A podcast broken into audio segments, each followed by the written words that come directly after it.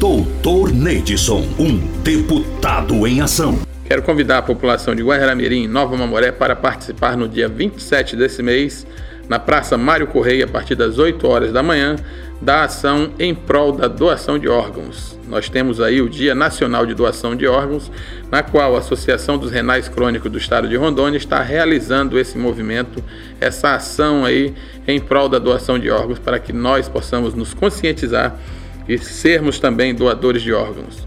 Quando você é um doador de órgãos em vida, você comunica a sua família. Quem vai tomar a sua decisão no dia que for preciso mesmo vai ser a sua família. Então, comunique sua família, conscientize. Uma pessoa pode ajudar a sobrevida de oito pessoas através da sua doação de órgãos. Então, um grande abraço a todos. Esperamos vocês no dia 27 desse mês, das 8 horas da manhã, na Praça Mário Correia. Doutor Neidson, um deputado em ação.